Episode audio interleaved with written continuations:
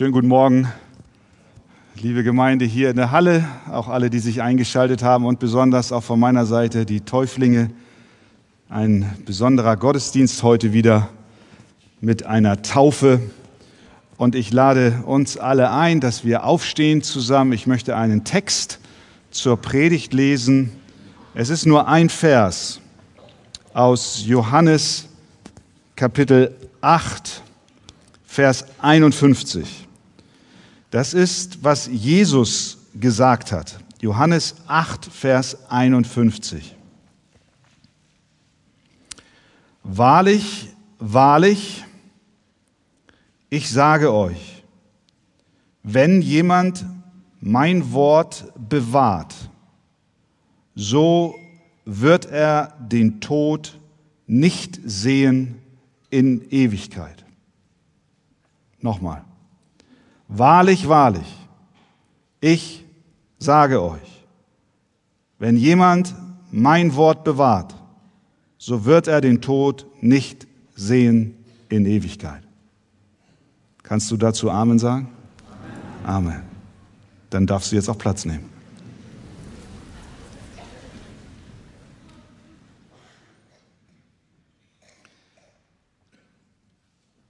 Vielleicht denkst du jetzt, wo bin ich denn hier gelandet?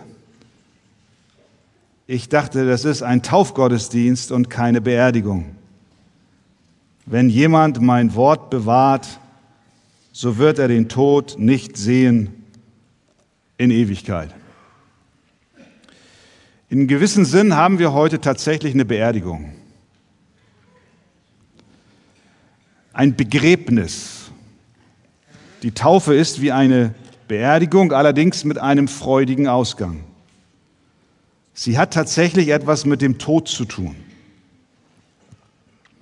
Die Bibel sagt in Römer Kapitel 6, Vers 3, oder wisst ihr nicht, dass wir alle, die wir in Christus Jesus hineingetauft sind, in seinen Tod getauft sind? Wir sind also mit ihm begraben worden durch die Taufe in den Tod. Paulus beschreibt in dem zitierten Vers eine Beerdigung. Der Gläubige bekennt, dass sein alter, sündiger Mensch mit Jesus gestorben ist. Die Vereinigung mit Christus geht so weit, dass der Gläubige sagen kann, ja, damals, als Christus am Kreuz starb, starb ich mit ihm. Das Taufbecken symbolisiert das Grab. Das Untertauchen, was wir nachher sehen werden, zeigt die Vereinigung des Täuflings mit Jesus in dessen Tod, in Jesu Tod. Wir sind, schreibt Paulus, also mit ihm begraben worden. Aber das ist nur der erste Teil der Beerdigung, des Begräbnisses. Es gibt den zweiten Teil, den freudigen Ausgang. Paulus schreibt weiter in Römer 3, äh 6, Vers 4, damit gleich wie Christus durch die Herrlichkeit des Vaters aus den Toten auferweckt worden ist, so auch wir in einem neuen Leben wandeln. Jesus blieb nicht im Grab, sondern er wurde vom Vater auferweckt. Und genauso geschah es auch mit denen, die durch den Glauben vereint mit Christus mit ihm gestorben sind. Dabei blieb es nicht, sondern weil der Vater den Sohn auferweckt hat, hat die Vereinigung in Christus auch bei dem Gläubigen zur Folge, dass er mit Christus auferstanden ist. Und deswegen braucht ihr keine Angst zu haben, dass der Andi euch unterduckert und ihr nicht mehr hochkommt. Preis sei Gott. Ihr, ihr werdet auferstehen, Ihr seid schon auferstanden mit Christus. Der Täufling bekennt, ja, mein altes Ich ist mit Jesus gestorben, doch weil der Tod unseren Herrn nicht im Grab halten konnte, ist er aus den Toten auferstanden, genauso wie mein altes Wesen durch den Glauben vereint mit Christus gestorben ist, so ist nun ein neuer Mensch in Jesus auferstanden und nun lebe ich ein neues, verändertes, befreites, glückliches und lebenswertes Leben.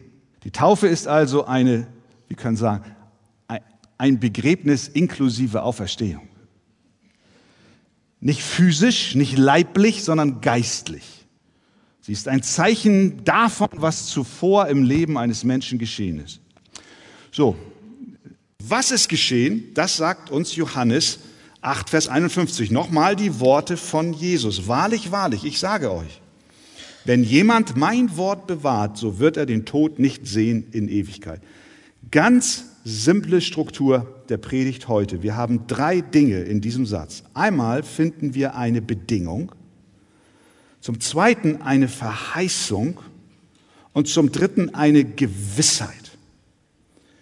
Bedingung, Verheißung, Gewissheit.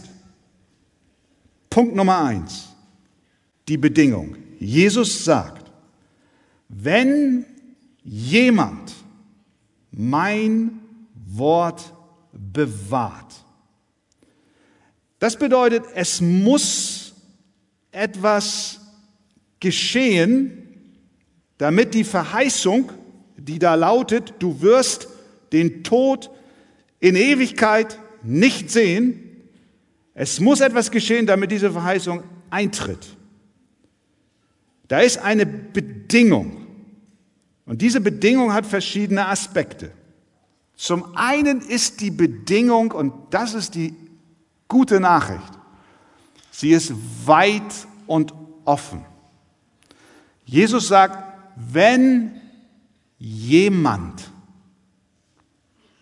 das bedeutet, egal wer, er spezifiziert nicht, er nimmt keine Ausgrenzung vor, sondern er sagt, wenn jemand.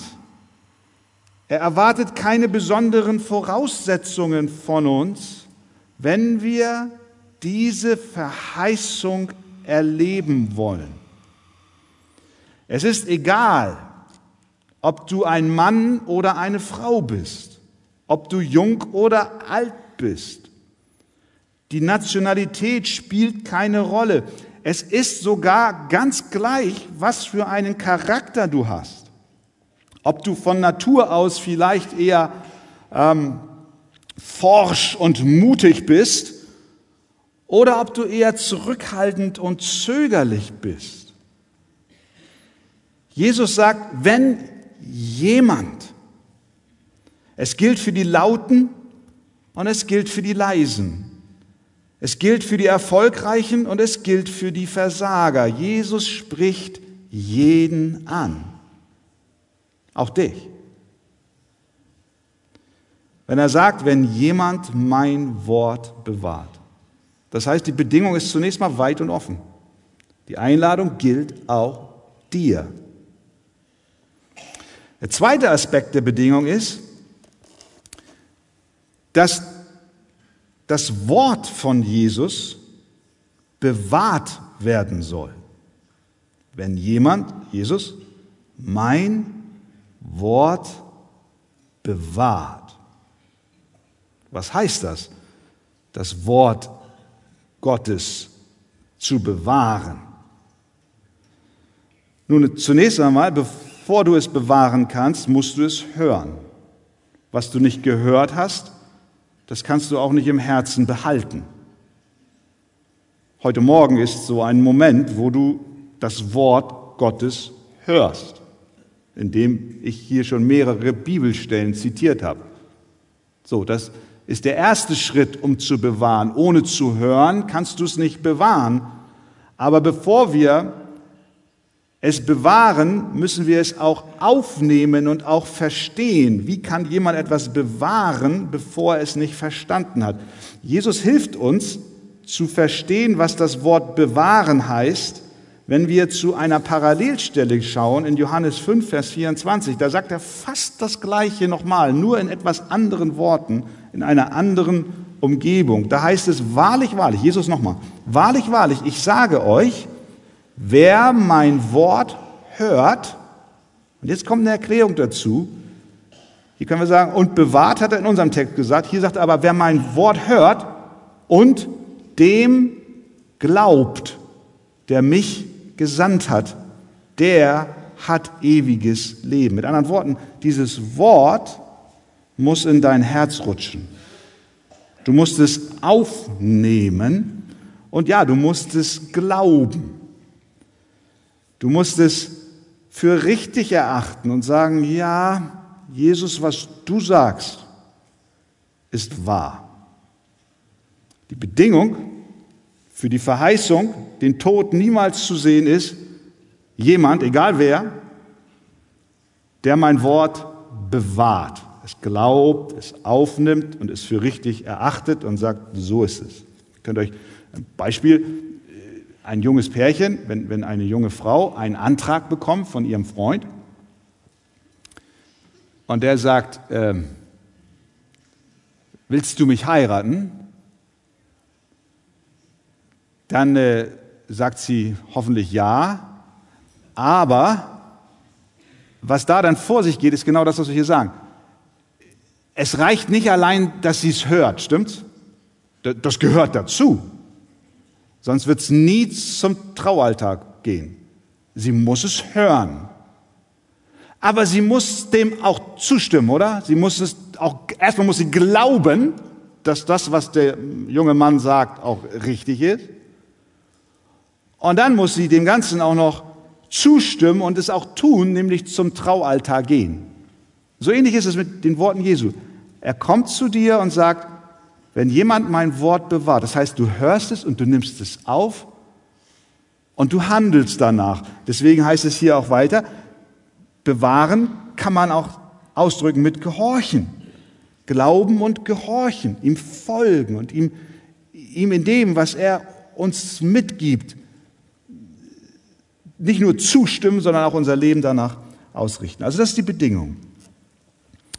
Ähm, jeder ist eingeladen, aber wir müssen dem Wort von Gott, von Jesus Christus folgen und es bewahren. Der zweite Punkt ist, nach der, nach der Bedingung kommt jetzt hier die Verheißung. Nochmal das Wort von Jesus. Wahrlich, wahrlich, ich sage euch, wenn jemand mein Wort bewahrt, und jetzt die Verheißung, so wird er den Tod nicht sehen in Ewigkeit. Was bedeutet das? Heißt das, dass jemand, der Gottes Wort glaubt, niemals physisch sterben wird? Nein, das heißt es nicht. Die Jünger Jesu sind gestorben, auch die Christen über alle Jahrtausende hinweg sind gestorben. Es muss etwas anderes heißen und auch hier kommt wieder diese Parallelstelle aus Johannes 5 uns zur Hilfe und erklärt uns, was das heißt. Da sagt Jesus, wahrlich, wahrlich, ich sage euch, wer mein Wort hört und dem glaubt, der mich gesandt hat, der hat ewiges Leben, und hier kommt die Erklärung und die Verknüpfung, und kommt nicht ins Gericht. Das heißt, der Ausdruck, er wird den Tod nicht sehen, wird hier anders ausgedrückt, nämlich er kommt nicht ins Gericht. Er hat ewiges Leben und kommt nicht ins Gericht, sondern er ist vom Tod zum Leben hindurchgedrungen. Das heißt, es geht nicht um den physischen, leiblichen Tod, sondern um den geistlichen Tod. Die Verheißung Jesu heißt nicht, du wirst niemals körperlich sterben, nicht sterben, sondern er wird, du wirst niemals den Tod erleben, der im Gericht Gottes endet. Das ist die Verheißung. Du wirst den Tod nicht erleben, der im Gericht Gottes endet. Tod nämlich ist letzten Endes nichts anderes als Trennung. Wenn unser Leib stirbt, das ist im physischen als auch im geistlichen so, wenn unser Leib stirbt, dann wird der innere Mensch, die Seele, unser Geist vom Leib getrennt. Stimmt's? Die Seele geht und der Leib bleibt. Der Tod ist Trennung. Verstehen wir es? Von Leib und Seele. Das ist ja auch das Furchtbare, wenn wir in, am, am Sterbebett oder beim Menschen sind, die gerade eben gestorben sind. Du spürst, das Leben ist nicht da, die Trennung hat stattgefunden, eine Trennung.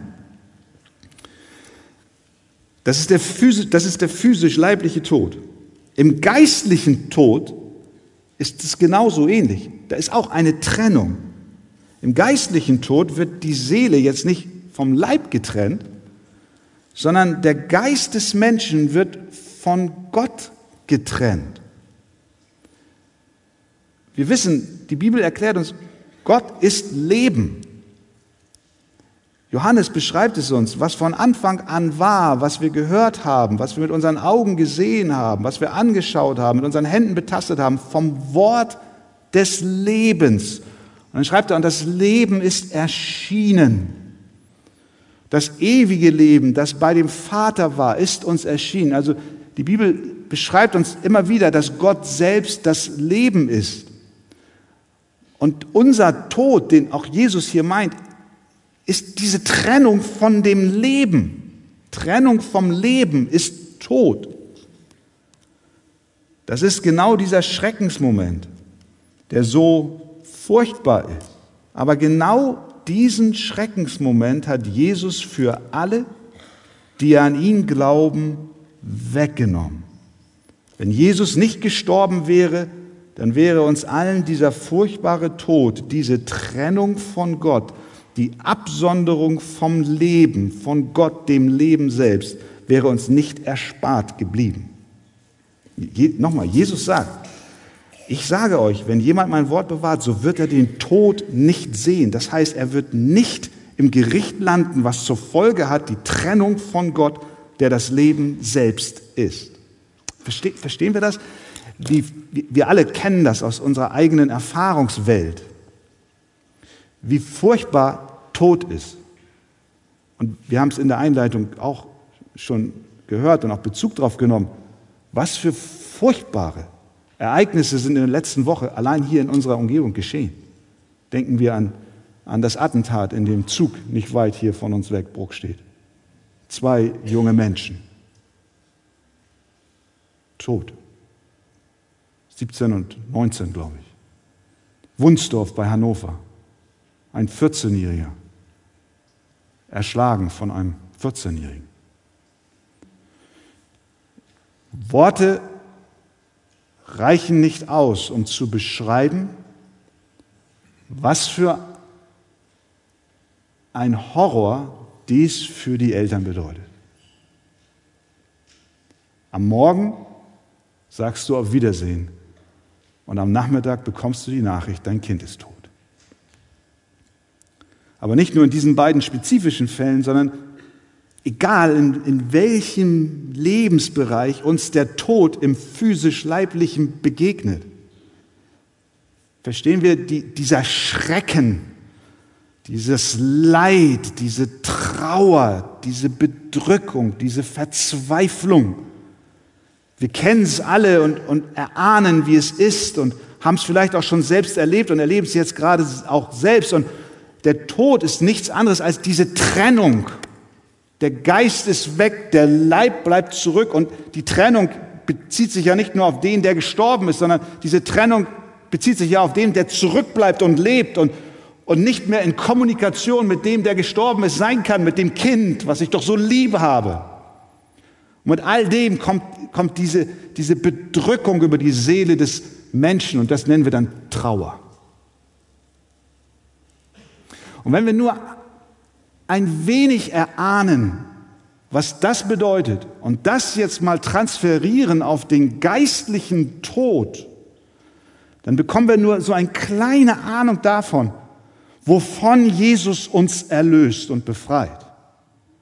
Hier nämlich geht es um noch mehr als um diese Trennung von Leib und, und, und Geist und Seele, sondern hier geht es um die Trennung vom Leben selbst, das Gott ist. Der geistliche Tod, wenn wir schon bei dem physisch-leiblichen so sehr leiden, wie viel größer muss das Leid sein, wenn unsere Seele nicht nur vom Leib getrennt ist, sondern von Gott, der die Quelle allen Lebens ist. Wie viel mehr Trauer, wie viel mehr Bedrückung bedeutet das?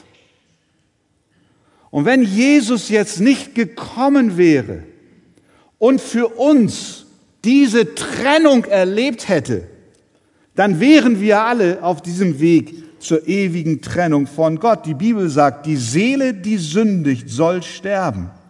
Hesekiel 18,4. Der Lohn der Sünde ist der Tod, Römer 6, 23. Dieser Tod, von dem die Bibel spricht, ist die Trennung vom Leben, also von Gott selbst, die direkte und unvermeidliche Konsequenz unserer Übertretung. Doch als der Herr Jesus Christus am Kreuz von Golgatha hing, nahm er höchstpersönlich diese Trennung von Gott dem Vater auf sich selbst. Und er litt diese Trennung von ihm. Es wurde, wie es Matthäus berichtet, finster, aber von der sechsten Stunde an kam eine Finsternis über das ganze Land bis zur neunten Stunde. Und um die neunte Stunde rief Jesus mit lauter Stimme, Eli, Eli, Lama Sabachthani, das heißt, mein Gott, mein Gott, warum hast du mich verlassen? Genau dort erduldete Christus die Trennung vom Vater, was die Strafe für unsere Sünden ist. Aber, Halleluja, Menschen, die das Wort des Herrn bewahren, die ihm vertrauen und glauben, die leben jetzt nicht mehr in der Furcht, denn der Tod bedeutet für sie jetzt keine Trennung mehr von Gott, denn sie können mit Paulus rufen, Tod, wo ist dein Stachel? Totenreich, wo ist dein Sieg? Durch den Glauben nämlich an Jesus Christus entkommen wir dem geistlichen Tod und durch den Glauben an Jesus Christus bewerten wir sogar den leiblichen Tod anders als zuvor. Das ist, das ist ja das Schöne an Beerdigung. Jetzt rede ich hier, ja, es ist eine Beerdigungspredigt, ich habe es ja gesagt. Das ist das Schöne an Beerdigungen, wenn Menschen sterben, die im Glauben an Christus gestorben sind. Das Grab verliert seinen Schrecken. Denn das Gericht Gottes und der daraus folgende ewige Tod, die Trennung von Gott, ist durch Christus besiegt und statt der Trennung von Gott wartet nun für den heimgegangenen Gläubigen genau das Gegenteil auf ihn. Nicht Trennung, sondern Vereinigung. Das wiederum bedeutet, dass der Tod sogar ein Gewinn ist. Das meint Paulus, wenn er schreibt Philippa 1, 21, denn für mich ist Christus das Leben und Sterben ein Gewinn. Das ist die Verheißung. Jesus sagt, wahrlich, wahrlich, ich sage euch, wenn jemand mein Wort bewahrt, so wird er den Tod nicht sehen in Ewigkeit, weil Jesus für uns die Trennung vom Vater erduldet hat. Wenn du ihm glaubst, dann wirst du niemals vom Vater getrennt sein. Halleluja. Und drittens, nach der Bedingung und der Verheißung kommt die Gewissheit. Diese Predigt ist, ist, ist nicht allein für Menschen, die das selber noch nicht gemacht haben und Jesus vertraut haben, sondern ist auch für die Gläubigen. Das ist, ist Trost für dich auch, für mich auch. Und der Trost wird umso größer, als dass, wenn wir hier sehen, dass, dass da auch eine Gewissheit dahinter steckt. Denn was hat Jesus gesagt? Wahrlich, wahrlich, ich sage euch, wenn jemand mein Wort bewahrt, so wird er den Tod nicht sehen in Ewigkeit. Im griechischen Originaltext heißt es dort Amen, Amen. Ich sage euch, wenn jemand mein Wort bewahrt, so wird er den Tod nicht sehen in Ewigkeit. Das Wort Amen finden wir in vielen Sprachen dieser Welt, stimmt's? Wenn unsere russischen und ukrainischen Geschwister beten, was sagen sie am Ende ihres Gebetes? Amin, sagen sie. Das ist Amen, meinen sie. Aber sie sagen Amin. Der, der Engländer sagt Amen, Amen. Ich weiß nicht, welchen Sprache, wer, wer, wer hat, wer hat eine, eine, eine Muttersprache, die nicht Deutsch ist von uns? Mach mal hoch, Hände hoch, alle, die nicht, nicht und, und in welcher Sprache von euch heißt Amen auch Amen? Mal Hände hoch. Alle Sprachen, die nicht deutsch sind, aber doch, guck mal, alle sind oben geblieben, fast alle. Wir können fast sagen, fast in jeder Sprache heißt Amen, Amen. Amen heißt übersetzt fest, zuverlässig. Das äh, Herders neue Bibellexikon schreibt dazu Folgendes. Das Wort wurde aus dem Hebräischen ins Griechische, Lateinische und auch ins Deutsche oft unübersetzt übernommen, als markanter Ausdruck für Treue, Anerkennung und Bestätigung des Wortes Gottes. Ist ein markanter Ausdruck für Treue. Amen, Amen. Ich sage euch. Jesus legt das göttliche Gewicht seines unfehlbaren Wortes in diesen Satz hinein. Und immer da, wo das Wort Amen, Amen Benutzung findet, und häufig auch im Alten Testament, ist es mit Gott und seinem Charakter und seinem Wesen selbst verknüpft. Mit anderen Worten, Gott ist zuverlässig, er ist treu. Was er sagt, das steht unerschütterlich fest. Der Prophet Jesaja schreibt, und im Propheten Jesaja lesen wir, Kapitel 65, einen Vers, wo wir genau diese Verknüpfung von dem Wesen Gottes mit dem Wort Amen und seiner Wahrhaftigkeit finden. So das heißt es dort, wer sich im Land segnen will, sich bei dem wahrhaftigen Gott segnen wird. Übersetzt heißt es wörtlich, sich bei dem Amen Gott segnen wird. Und wer im Land schwören will, bei dem wahrhaftigen Gott, bei dem Amen Gott schwören wird, denn man wird die früheren Nöte vergessen und sie werden vor meinen Augen verborgen sein. Mit anderen Worten, Gott ist der Amen Gott. Der Wahrhaftige, der so ist es. Das ist eine Eigenschaft von ihm. Und wenn wir Amen als Gemeinde sagen, nach unserem Gebet oder nach einer Predigt und alles Volk sagt Amen, dann ist das eine Bestätigung dessen, was Gott zuvor gesagt hat. Wir bestätigen mit unserem Amen, dass das, was der Herr in seinem Wort sagt, wahr ist.